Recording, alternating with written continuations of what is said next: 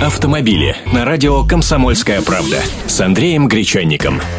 Здравствуйте. Депутаты Госдумы 11 декабря рассматривают законопроект, согласно которому номерные знаки будут выдавать в местах продажи автомобилей. Документ совсем не свежий, он был внесен на рассмотрение Нижней Палаты аж в 2010 году, однако до сих пор решения по нему принято не было. А предложение там очень прогрессивное – предложить автосалонам принимать участие в процессе регистрации новых автомобилей, вне зависимости от места жительства нового собственника машины.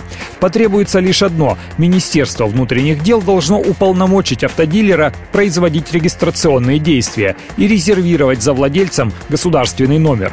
Сейчас это сделать проще, поскольку с 15 октября сего года в России вступили в силу новые правила регистрации транспортных средств. Теперь возможно закрепление номерного знака за автомобилем, а предварительно снимать авто с учета больше не требуется. И собственник транспортного средства меняется не на основаниях регистрационных данных, а на основании простого рукописного договора купли-продажи. То есть, строго говоря, и трейдиновые машины тоже можно регистрировать без участия людей в погонах.